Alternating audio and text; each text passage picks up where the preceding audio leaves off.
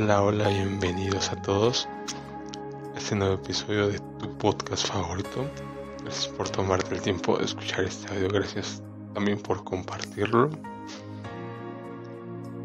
Hoy quiero, quiero seguir hablando de este tema como escuchábamos en el episodio anterior, ¿no? La simbología de todo esto. Realmente estudiando para estos temas que, está, que estoy preparando, realmente me he quedado asombrado, con temor y temblor, ¿no? De ver todo lo que ha pasado y obviamente que volverá a pasar, ¿no? Como ya hemos entendido que Dios hace que todas las cosas se repitan, ¿no?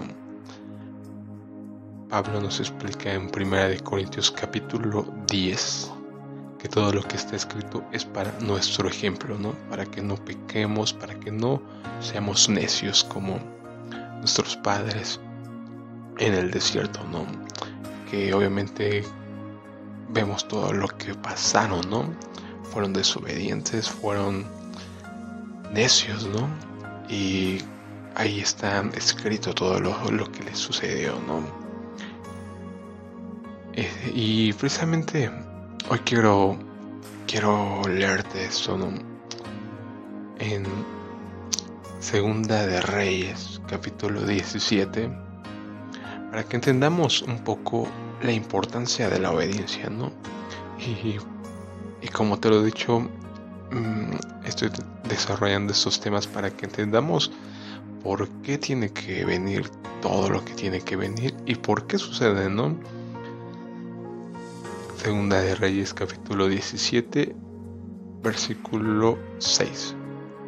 Finalmente en el año 9 del reinado de Oseas, Samaria cayó y los israelitas fueron desterrados a Asiria, donde los establecieron en colonias en la región de Alá, en Gozán junto a la ribera del río Jabor y en las ciudades de los Medos hemos hablado mucho de estos dos reinos, ¿no? El reino del norte de Israel, el reino de Judá, reino del sur.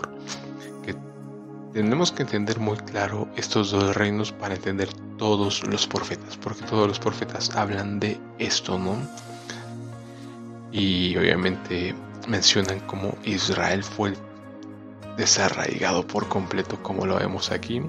Esto pasó por la desobediencia de obviamente de todo el pueblo, pero principalmente de Salomón fue dividida la el pueblo de Israel en el reino del norte, el reino del sur. Eso lo puedes encontrar en el libro de Reyes. A partir del capítulo 10 se empieza a contar esta historia, como por la desobediencia de Salomón es dividido el reino. Y aquí ya vemos que ya el reino del norte es destruido, ¿no? Semejante desgracia ocurrió a los israelitas, escucha esto, porque rindieron culto a otros dioses. Pecaron contra el Señor su Dios, quien los había sacado a salvo de Egipto y los había rescatado del poder del faraón, rey de Egipto.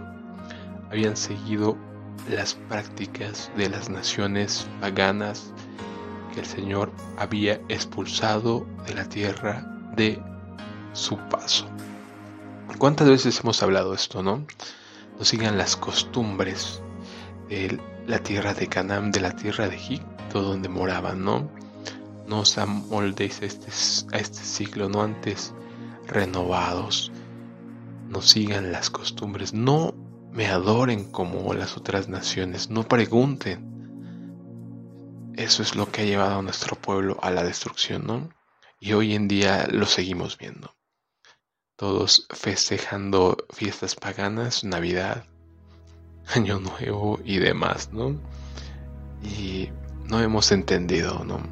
Que obviamente somos un pueblo Kadosh, un pueblo santo, que obviamente está apartado de todas esas costumbres paganas que tanto detesta nuestro Padre, ¿no? Como lo dice en capítulo 12 de Deuteronomio, versículo 31 no imitéis las costumbres, no me adoréis como los demás me adoran, ¿no? Como los otros pueblos, ni siquiera preguntes, ¿no?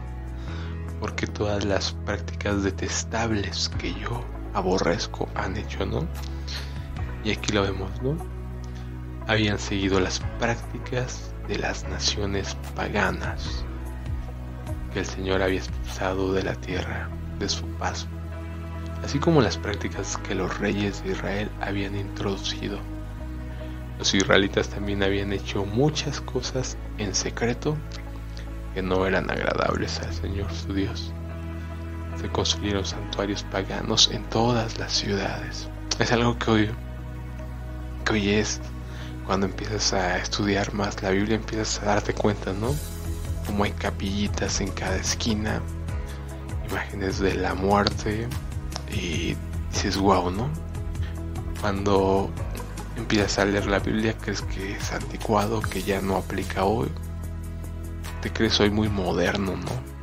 Pero es nada más la soberbia y el orgullo. Ya cuando te quitas ese orgullo y te das cuenta que todo se repite, todo es lo mismo, ¿no?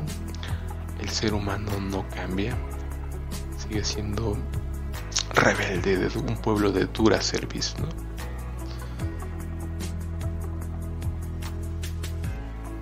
Desde el puesto de avanzada más pequeño hasta la ciudad amurallada más grande levantaron columnas sagradas y postes dedicados a la diosa Acera en la cima de cada colina alta y debajo de todo árbol frondoso. Aquí ya hemos hablado de la simbología de, del obelisco, ¿no? Que obviamente representa la parte fálica de este dios sol, ¿no? Y por eso es que el obelisco está en todas las ciudades, inclusive en la ciudad del Vaticano, ¿no? En la capilla de, de San Pedro, ahí tenemos un obelisco, ¿no? Obviamente si desconocemos su historia de este obelisco, pues no nos va a interesar, ¿no? Pero cuando sabes que tiene que ver con esta adoración a, estas deidades paganas, a Ser Astarte, hoy la reina del cielo y el dios sol, Baal, obviamente te horrorizas, ¿no? Porque te das cuenta, como te lo he dicho, que la Biblia es más actual que el periódico de hoy, de mañana, ¿no? Realmente nos está hablando de lo que estamos pasando y de lo que va a pasar. Y cuando ves esto, wow, te horrorizas. Realmente te genera este temor y temblor, ¿no? Porque dices, qué terrible, ¿no? Cómo hemos hecho tal maldad, tal abominación, tal cual como en los tiempos de Noé. ¿Entiendes por qué? Tienen que venir los juicios, no tiene que ser purificada esta tierra y eliminada toda la maldad, ¿no? También algo muy interesante que si leemos la en el libro de Daniel cuando Nabucodonosor se levanta esta imagen por la que tienen que ir al horno de fuego Sadrat, Mesach y Abednego porque no le rinden culto vemos que las medidas que nos menciona la escritura 25 metros por ahí, algo así, de altura, de 25 a 30 metros y dependiendo de las traducciones mencionan que es de 2.5 a 3 metros de anchura, ¿no? Entonces, ¿qué tipo de imagen es esta? Obviamente las medidas nos dicen que es un obelisco, ¿no? 30 a 25 metros de altura y 3 metros de ancho no es otra cosa sino un obelisco, no lo que levantó Nabucodonosor. Postes dedicados a la diosa Cera en la cima de cada colina alta y debajo de todo árbol frondoso. Ofrecieron sacrificios en todas las cumbres de las colinas, tal como lo hacían las naciones que el Señor había expulsado de la tierra de su paso. Así que el pueblo de Israel había hecho muchas cosas perversas, con lo que provocó el enojo del Señor. Efectivamente, rendieron culto a ídolos. A pesar de las advertencias específicas que el Señor les hizo repetidamente.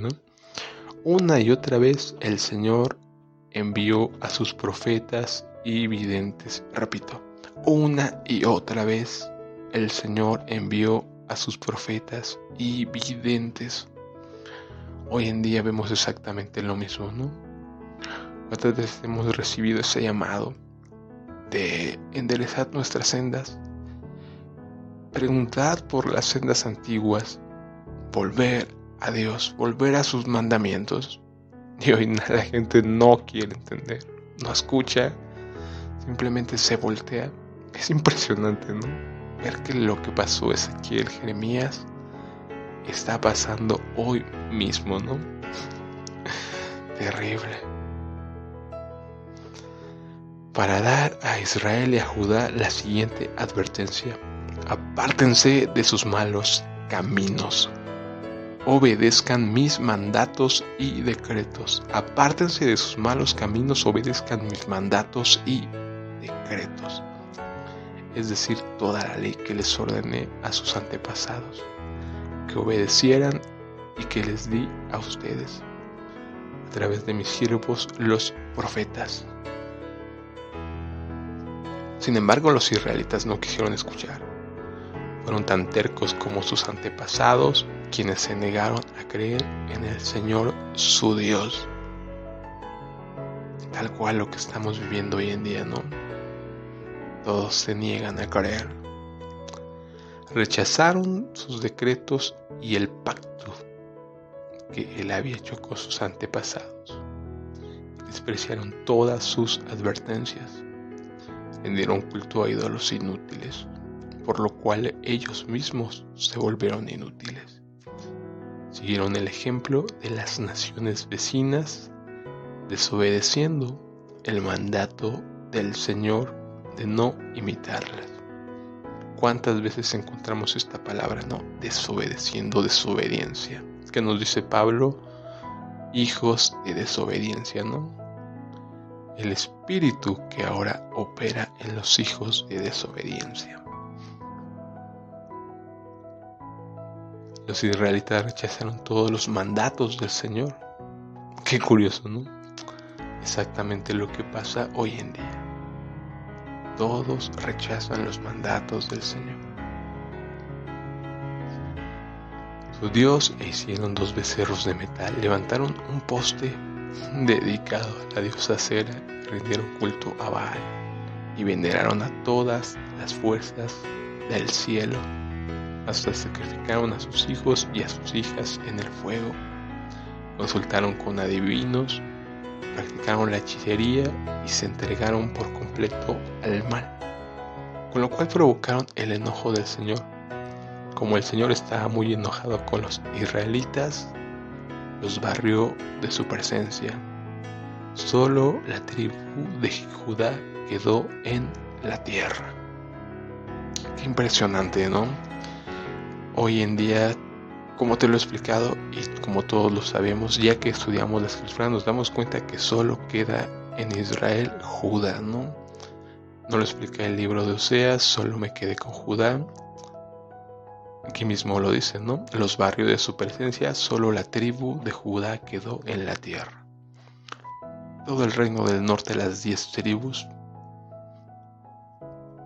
se perdieron, ¿no? Pero ahí tenemos la promesa maravillosa de Deuteronomio, ¿no? De Deuteronomio 30. Cuando estén en esas naciones extranjeras, se vuelven de todo su corazón. en Ezequiel nos menciona ¿no? que sería nuestro Señor, sería un santuario ahí donde estuviéramos, ¿no? Y Él perdonaría todas nuestras iniquidades. maravilloso, ¿no? Cómo encajan todos los profetas, como nos diría nuestro Padre, quien muestra el fin desde el principio. Solo el Todopoderoso. Solo nuestro Padre que nos ama y que nos perdona nuestras iniquidades no porque lo merezcamos, sino por amor de sí mismo, por su gran misericordia.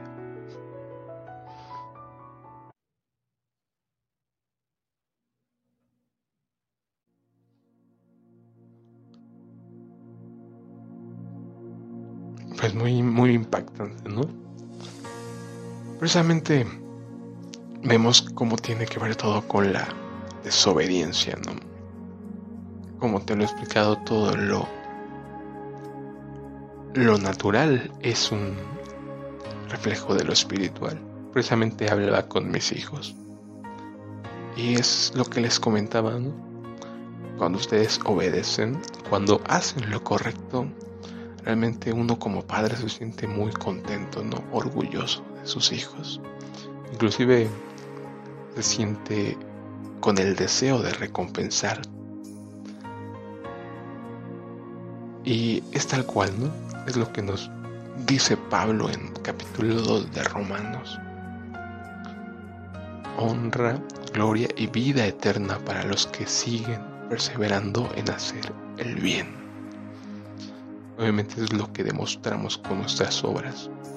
No somos salvos por obras, pero estamos predestinados de antemano para buenas obras. En Efesios 2 nos menciona eso Pablo, ¿no?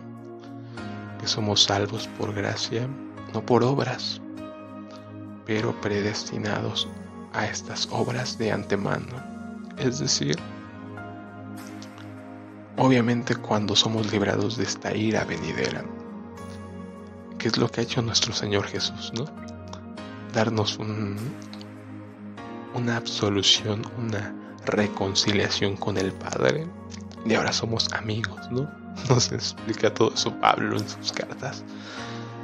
Obviamente entendemos que ya no tenemos que volver al pecado, ¿no? Sería ilógico que si te perdonaron un crimen terrible, ¿no? Un asesinato, estabas condenado a pena de muerte. En Estados Unidos eso todavía lo veíamos que existía la pena de muerte y que de repente venga alguien y te perdone, no te digan estás absuelto de este crimen que cometiste, cometiste asesinato, cometiste lo que fuera, estabas predestinado a la inyección letal, a la silla eléctrica y de repente te perdonan, ¿no? Entonces, ¿qué harías tú? ¿Volverías, saldrías a, a matar otra vez? ¿Saldrías a volver a hacer lo mismo por lo que estuviste a punto de morir? Es una locura, ¿no? Obviamente entendemos por qué Jesús es tan claro, ¿no? Vete y no peques más, no sea que te ocurra algo peor. ¿Qué dice Pablo? ¿Pecaremos porque ya no estamos bajo la ley, sino bajo la gracia? De ninguna manera, ¿no? Entonces todo, todo es esto, ¿no? Esto es el camino cuando se refiere a preguntar por las sendas antiguas, cuando Juan se refiere a enderezar sendas, que los montes sean allanados, preparar los caminos, es eso, ¿no? Que haría volver el corazón de los padres a los hijos. Es que volvemos al Padre, ¿no? Volvemos a Dios y a sus mandamientos, a sus enseñanzas buscamos agradar. Debemos estar tan agradecidos porque nos ha perdonado toda esta maldad que no podemos fallarle, ¿no? No podemos volver a, a esa desobediencia y a ese camino de maldad. Tenemos que buscar agradarle con todo el corazón. Es nuestra obligación y nuestro deber. Es lo único que podemos hacer buscar agradarlo de todo corazón. Deuteronomio capítulo 10 nos dice que es lo que espera el Señor de ustedes, que lo amen, que lo sirvan y que lo obedezcan de todo su corazón. Eso es lo que espera de nosotros.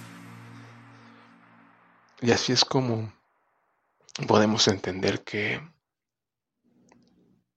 en cada, en cada generación han venido estos juicios por la desobediencia y hoy vendrá este juicio por sobre todo el mundo.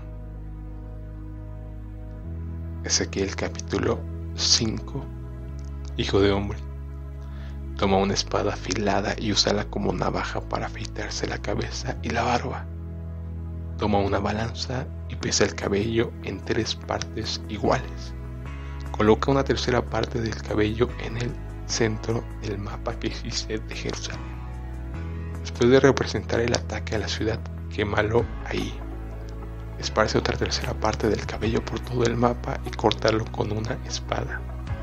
Arroja la tercera parte al viento, porque yo esparciré a mi pueblo con la espada. Conserva apenas un poquito del cabello y átalo en tu túnica. Luego toma algunos de esos cabellos y arrójalos al fuego para que se consuman. De ese remanente se esparcirá un fuego que destruirá a todo Israel. El Señor soberano dice, esto es una ilustración de lo que le ocurrirá a Jerusalén. Yo la puse en el centro de las naciones, pero ella se rebeló, escucha esto, contra mis ordenanzas y decretos. Y resultó ser aún más perversa que las naciones vecinas. Se ha negado, escucha esto, a obedecer las ordenanzas y los decretos que le di para que siguiera. Por lo tanto, esto dice el Señor soberano. Al pueblo te has comportado peor que tus vecinos y te has negado a obedecer mis decretos y ordenanzas. Qué impresionante, ¿no? ¿Cuántas veces vemos la palabra obediencia, ¿no? Te has negado a obedecer mis decretos y ordenanzas. Ni siquiera has vivido a la altura de las naciones que te rodean. Por lo tanto, ahora yo mismo, el Señor soberano, soy tu enemigo. Te castigaré en público, a la vista de todas las naciones, a causa de tus ídolos detestables. Te castigaré como nunca he castigado a nadie y volveré a hacerlo jamás. Esto obviamente como no he castigado, nunca he castigado a nadie ni volveré a hacerlo jamás. Obviamente nos traslada a nuestro Señor Jesucristo, Mateo 24. Habrá tribulación cual nunca la ha habido, ¿no?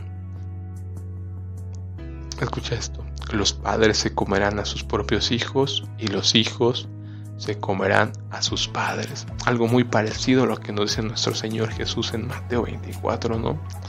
Padres contra hijos, hijos contra padres. El peor enemigo del hombre serán los de su casa, ¿no? Te castigaré y esparciré a los pocos que sobrevivan a los cuatro vientos. Tan cierto como que yo vivo, dice el Señor soberano, te eliminaré por completo. No te tendré ninguna lástima, porque has contaminado mi templo con tus imágenes repugnantes y tus pecados detestables. Una tercera parte del pueblo morirá de hambre y enfermedades en la ciudad. Es lo que quiero que te preguntes. Vemos estos castigos que obviamente ya sucedieron, pero que se van a volver a repetir. ¿Por qué se van a volver a repetir? Si todas las religiones predican y enseñan que la ley fue abolida, ¿no? que, la, que la ley solo era hasta Jesús ya ahora la ley ya fue abrogada, ¿no? Fue clavada en la cruz, es lo que muchos enseñan.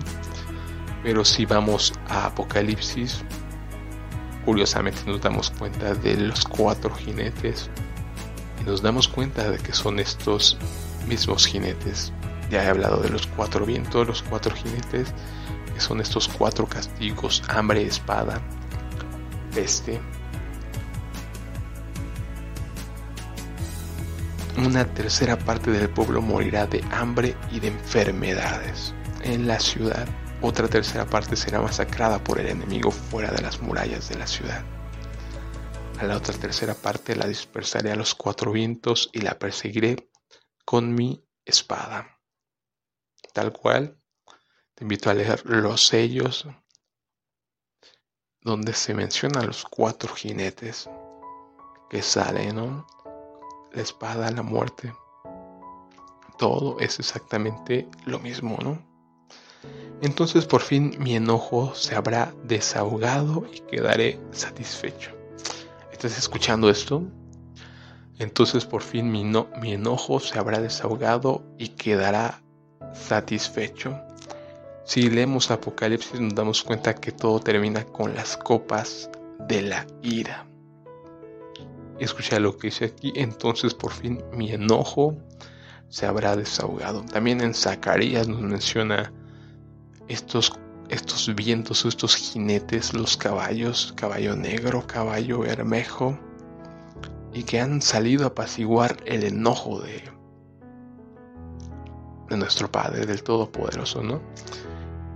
Ellos son los que están destinados a castigar, son su vara, su espada, que obviamente es el castigo, ¿no? Que cuando lo ejecuta obviamente apaciguan su enojo.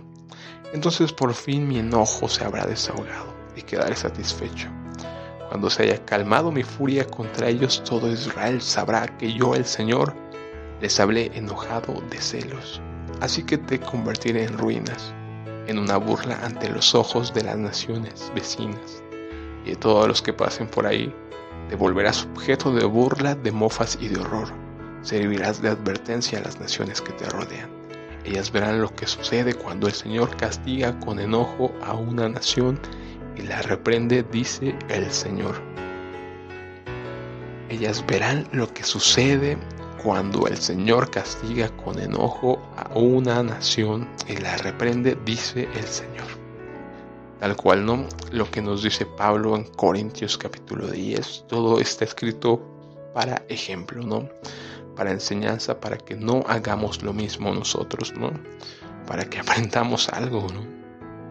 haré que te llevan las flechas mortales del hambre para destruirte. El hambre se volverá cada vez más terrible hasta que haya desaparecido la última migaja de alimento. Junto con el, hambre te atacarán animales salvajes y te arrebatarán a tus hijos la enfermedad y la guerra acecharán tu tierra y mandaré la espada del enemigo contra ti. Yo el Señor he hablado pues podemos ver que si estudias toda la escritura te darás cuenta que siempre los juicios vinieron por la desobediencia, ¿no? Como te lo he dicho, tú cuando castigas a tus hijos, cuando tienes inclusive a la mejor que utilizar la vara de corrección, ¿a qué se debe? Sí, a la desobediencia exactamente nuestro Padre tiene que corregir al que recibe como hijo lo corrige. Obviamente es un tema muy extenso, así que seguiremos analizando todo esto porque obviamente como te lo he dicho, cuando lo vas desglosando este tema, entendiendo todo esto realmente si te causa temblor, ¿no? Temor y temblor es tremendo todo esto. Más porque sabemos que estamos en la última hora, ¿no? Ya la noche está muy avanzada, diría Pablo. Y nos acercamos a la recta final, ¿no? Los juicios que vienen sobre la tierra, ¿no? Se desahogará las copas de la ira. Como te lo he dicho, toda la escritura es una. Entonces, si Dios castigó de esta forma, castigará nuevamente y como nos explica Apocalipsis, vendrán los cuatro juicios terribles y las copas de la ira, ¿no? Las plagas que sucedieron en Egipto, todo se junta, se juntará de una manera asombrosa, ¿no? Impresionante. Por eso es muy importante estar totalmente listos para pasar por la prueba del fuego, ¿no? Es algo que analizaremos que obviamente el Padre prueba a través del fuego. Y ahí es donde vamos a ser purificados y saldrá toda nuestra escoria. Pero para eso tenemos que estar nosotros ya encaminados, ¿no? Diría David, pruébame y examina si hay en mi camino de perversidad. Examínate a ti mismo, pide que el Padre te examine y endereza tus sendas, endereza tus caminos. Por mi parte sería todo.